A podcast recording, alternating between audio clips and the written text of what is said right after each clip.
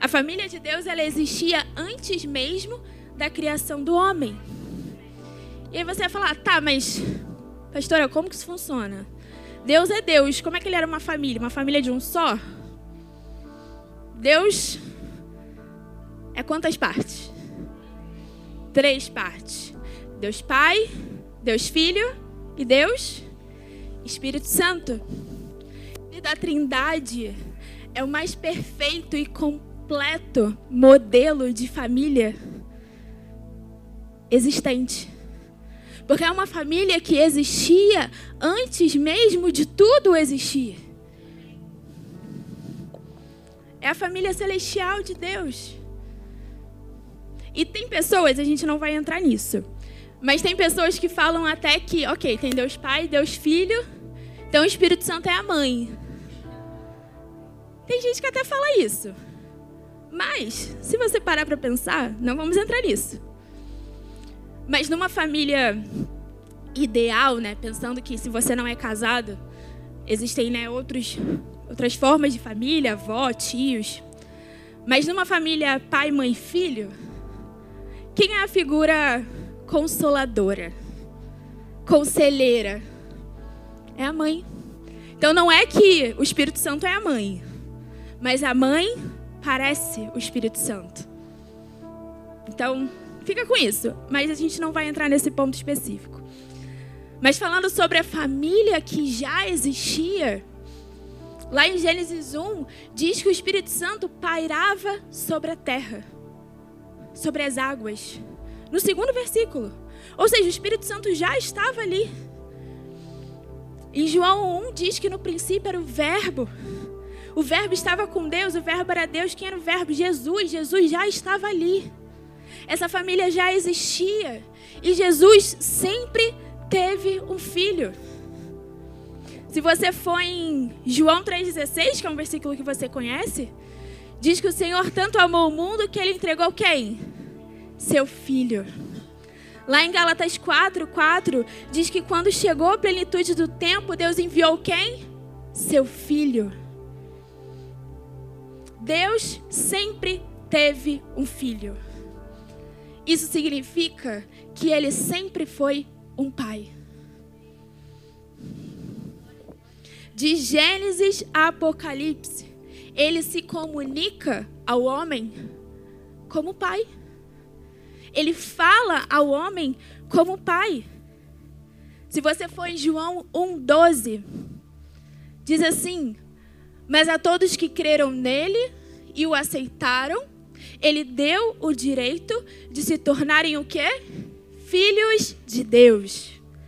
Em 1 João 3,1, ele diz: Vejam como é grande o amor do Pai por nós, pois ele nos chama de filho. O que de fato somos. Em Efésios 1:5, ele diz: Ele nos predestinou para si, para nos adotar como filhos, por meio de Jesus Cristo, conforme o bom propósito da sua vontade.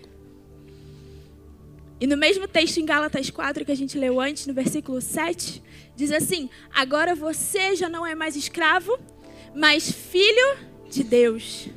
E uma vez filho, Deus o tornou herdeiro dele. Só o pai pode dar herdeiros. Só o pai pode gerar herdeiros. E querido, para que você possa entender essa família, a família de Deus, o seu papel nessa família, a sua responsabilidade nessa família, você precisa compreender, acima de tudo, que você tem um pai. E eu não conheço a história de todos vocês. Eu não sei se você cresceu com um pai maravilhoso. Eu não sei se você foi abandonado pelo seu pai. Se você teve um pai que não te supria em nada ou se você teve um pai que te supria em tudo, mas de longe era um pai bondoso. Talvez a sua história até hoje, e eu falo hoje porque se algo precisa ser restaurado, será restaurado, é que talvez você não teve um pai ou teve uma deficiência muito grande de um pai. E isso fez com que você não conseguisse avançar no seu relacionamento com Deus. A figura paterna de pai amável, de pai bondoso, de um pai que se preocupa, que se importa, que dá colo, que dá amor, que encoraja, que fortalece, que sustenta, que apoia. Talvez essa figura seja algo que você não teve ou teve com muita deficiência. Mas o que eu posso garantir para você, querida, é que independente da sua história, do seu da sua criação, do que você viveu, do seu relacionamento paterno, no momento que você declarou com a sua boca e você creu no seu coração que Cristo é o seu Salvador, você passou a ter um pai que rompe as barreiras de qualquer ausência paterna na sua vida. Quando você tomou essa decisão, toda falta, toda ausência, toda deficiência de uma figura paterna na sua vida foi rompido. Porque você passou a ser filho de um pai bom, um pai justo, um pai fiel, um pai que cumpre promessas, um pai amigo, um pai consolador. Um pai que diz que nele você tem todas as coisas. Um pai que diz que tudo aquilo que você pedir em oração, ele vai te dar.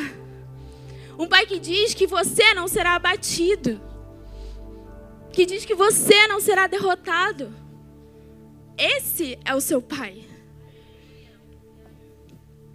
Mas sabe, ele vai, por ser pai, e se você é pai, você vai entender isso. Ele vai te direcionar para o crescimento. Ele vai te direcionar a um caráter aprovado. Ele vai te mostrar o caminho bom e o caminho mau. E qual você deve seguir. Mas ele também é um pai que, se você falhar, se você cair, ele é um pai que ele vai chegar até você e ele vai dizer: Vem, filho, vem cá. Vai dar certo. Vamos, levanta. Eu não saio do seu lado. Eu não deixo você abatido. Você errou, você caiu, tudo bem. Eu tô aqui, bora. Vamos? Esse é o seu pai. Esse é o pai que você ganha quando você aceita crer no seu coração e confessa com a sua boca que Jesus é seu Salvador.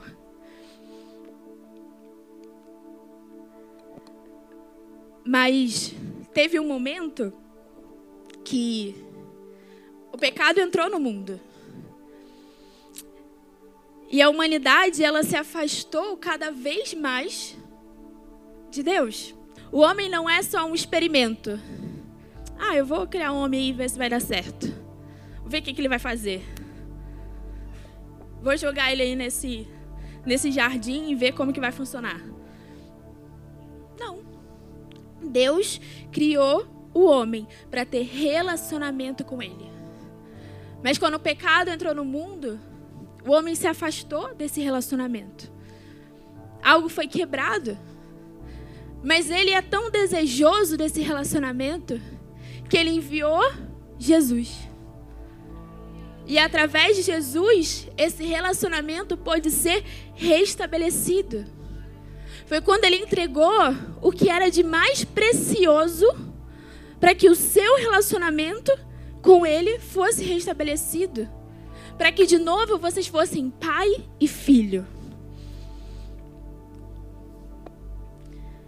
Em João 14, 10, diz assim: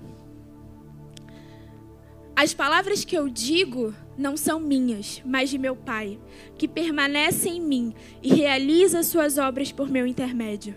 Apenas, apenas creiam que eu estou no Pai e que o Pai está em mim.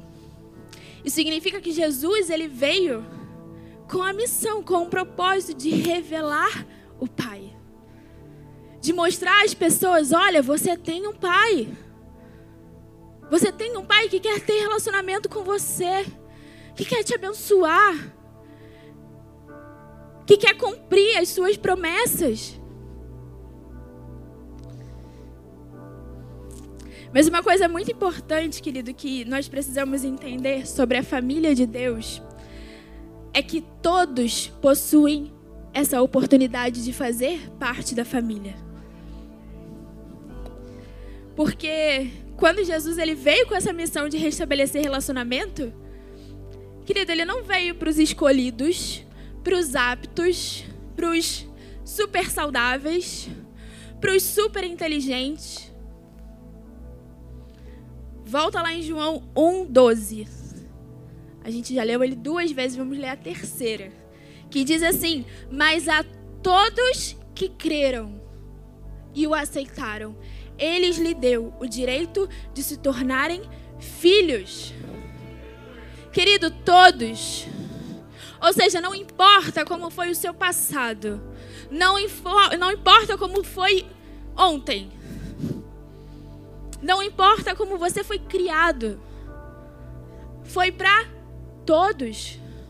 E quando eu entendo que foi para todos, que foi para mim, independente de quem eu era, precisa ser quebrado aquele sentimento de, ah, eu não sou merecedor. Não, tá ali todos. Seu direito. Ele diz: todos os que creram, se você creu, confessou com sua boca que Jesus é o Filho de Deus, o seu Salvador, é seu direito. Querido, é seu, pega. Ninguém tira. Ninguém pode tirar o direito de alguém. O direito só deixa de ser utilizado se você negligenciar ele. Ele só não vai existir se você negligenciar ele. Minto. Existir ele vai. Tá ali. Mas você só não vai desfrutar do seu direito se você não quiser desfrutar do seu direito. Ninguém tira o que é seu. Ninguém tira a sua filiação.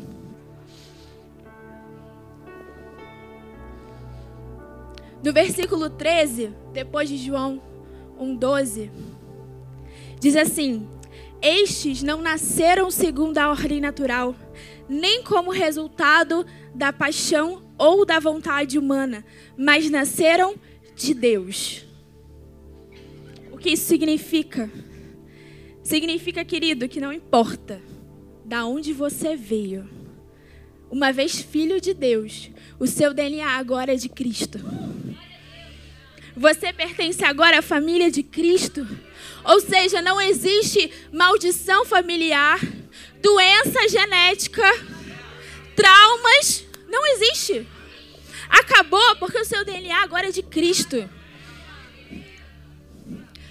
Sua família terrena foi uma família legal? Amém, glória a Deus, mas agora eu tenho DNA de Cristo. A minha família é a família de Cristo.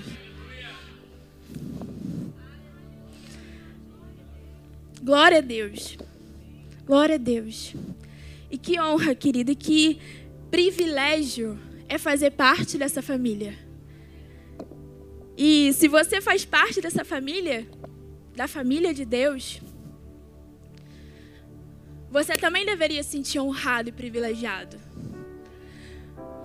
Porque, querido, se essa família a qual você pertence não tem um lugar de honra na sua vida, se o Deus dessa família, se o pai dessa família não é prioridade no seu coração, tem alguma coisa errada. O que vai acontecer é que você não vai conseguir desfrutar de todas as coisas extraordinárias que o Senhor tem para essa família. Porque você não vai estar utilizando o seu direito. O seu direito de filho. Ah, pastora, então você está falando para mim que se eu não estou na igreja, se eu não estou em família, eu vou perder bênçãos e promessas e nada de bom vai acontecer na minha vida? Não estou dizendo isso. Mas você que é pai, você que é mãe, se o seu filho não está sendo um bom filho, se ele não está te obedecendo, se ele está só fazendo coisa errada, ou se ele vive trancado no quarto dele, você vai recompensar ele? Vai? Mas se você tem um filho que é maravilhoso, que serve a família, que serve a casa, que é bondoso com seus irmãos, que suporta os seus irmãos, que tem relacionamento com os pais, esse vai ser bem recompensado. Porque Deus ele não, não, não cria filhos mimados, onde eu só recebo, recebo, recebo. O pastor acabou de falar sobre isso.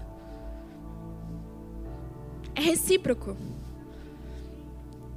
Ele entrega, se eu entrego.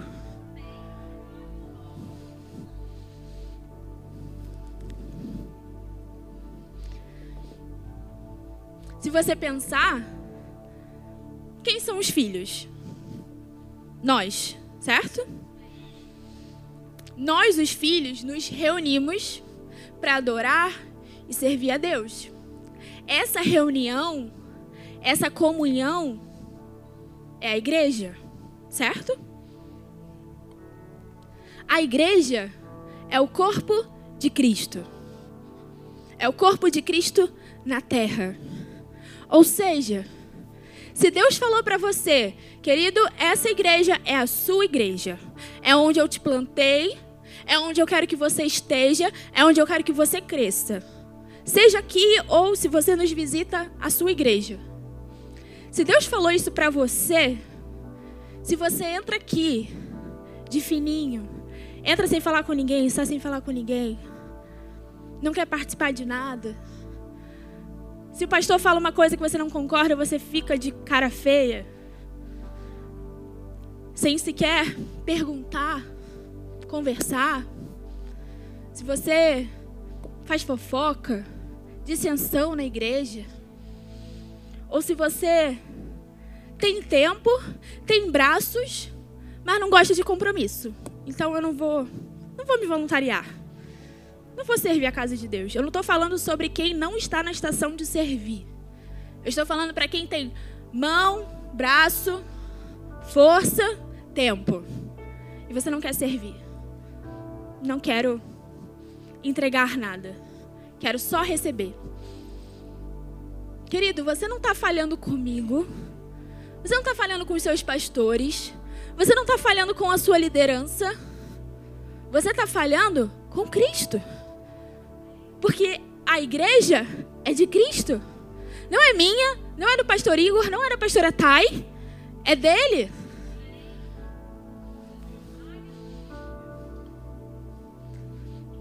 Então, pensa sobre isso. Reflete sobre quem você tem sido na família. Sobre o que você tem entregue à família.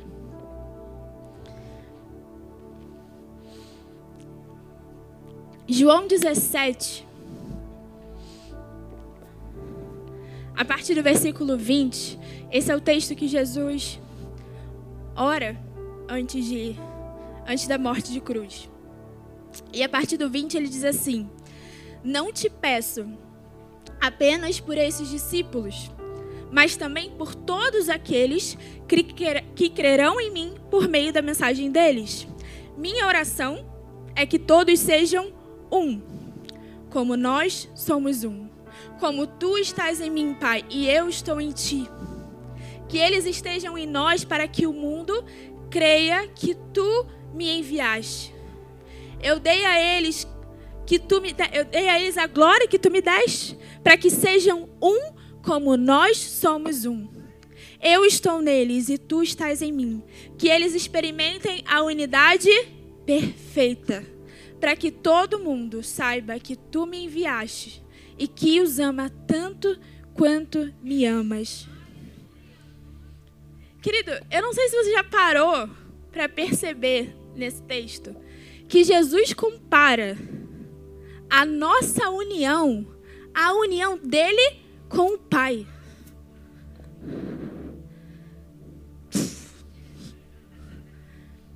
Querido, a união dele com o Pai. Não é só a unidade perfeita. Ok, é perfeito porque ele é perfeito, mas é a união dele com o Pai. E eu e você temos que ser unidos a esse ponto, a nesse lugar. Esse é o padrão.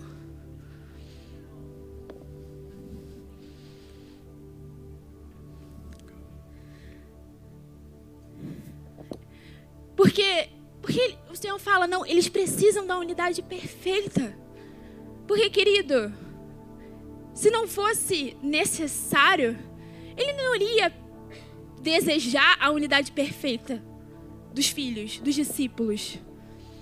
É porque aqui é onde o Senhor se revela. É na união que ele exorta, que ele consola, que ele encoraja, que ele manifesta dons. É nesse lugar, é nessa comunhão perfeita, é nessa unidade perfeita e quando a gente pensa nisso e quando a gente entra nesse lugar, eu entendo que tem um senso de responsabilidade que precisa ser gerado em nós, sabe? Em mim e em você. Porque quando eu entendo que eu e você fazemos parte de uma família, quando eu entendo que eu e você somos filhos do mesmo pai, eu entendo melhor a minha responsabilidade com meu irmão. Eu tenho dois irmãos. E desde sempre a gente aprendeu, foi ensinado a compartilhar tudo. Era um pacote de acute, só abria quando dividisse. Era um, uma bandeja de danoninho, tinha que dividir. Compartilhar é algo muito comum para mim. Não compartilhar é algo bizarro para mim. E eu sei que quem cresceu filho único tem, tem umas coisas aí que você não conseguiu talvez desenvolver tão melhor que alguém que já teve vários irmãos.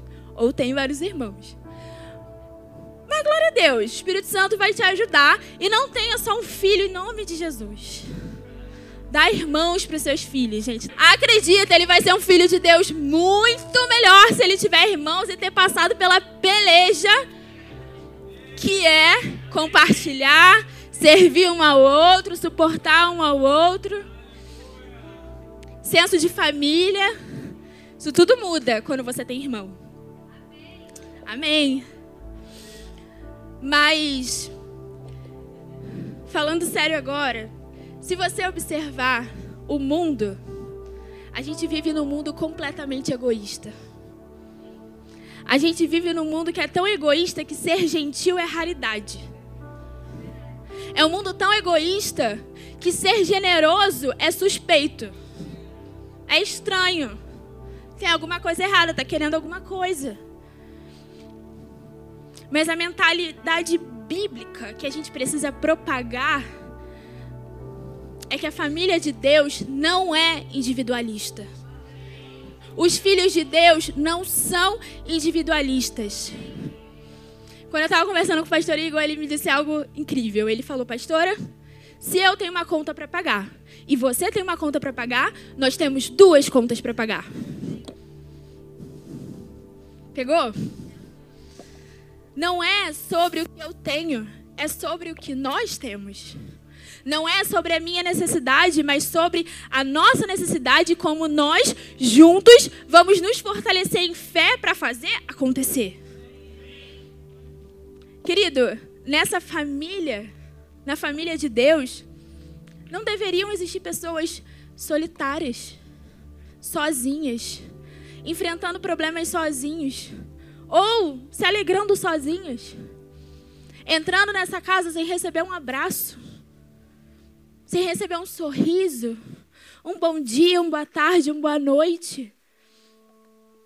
Nessa casa, não deveria existir uma comunicação rude entre irmãos. Não deveria. Porque o filho não se comunica assim com o pai. Cristo não se comunica assim com Deus.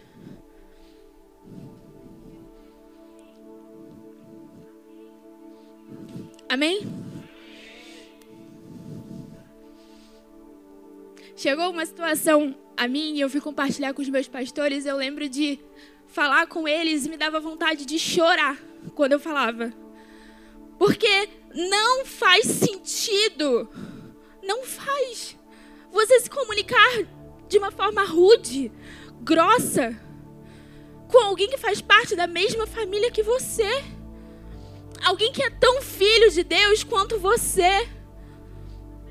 Não faz. Nessa casa, querido, não deveria existir desavenças, fofoca, ciúme, egoísmo, egocentrismo. Não. Porque essa é a casa onde habita a família do Altíssimo. Nessa casa habitam os herdeiros, aqueles que carregam as promessas, o poder, a unção, aqueles que carregam a revelação.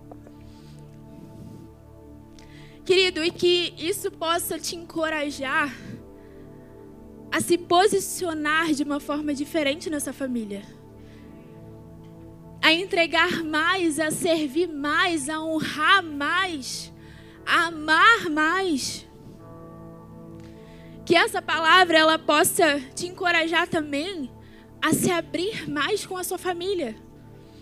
E eu não estou dizendo que você tem que contar a sua vida para todo mundo. Mas existem pessoas que são capacitadas com sabedoria e discernimento do Espírito para caminhar com você, para te ajudar, para te aconselhar. E o mais importante, eu oro para que essa palavra tenha te encorajado a fazer parte dessa família. Mesmo que você seja quem não faz parte ainda dessa família, mas vai fazer. Porque hoje é o seu dia. Talvez você seja aquele que já fez parte dessa família, mas ficou um pouco longe. Não importa. Eu oro para que você tenha sido encorajado a olhar para a família de Deus de forma diferente.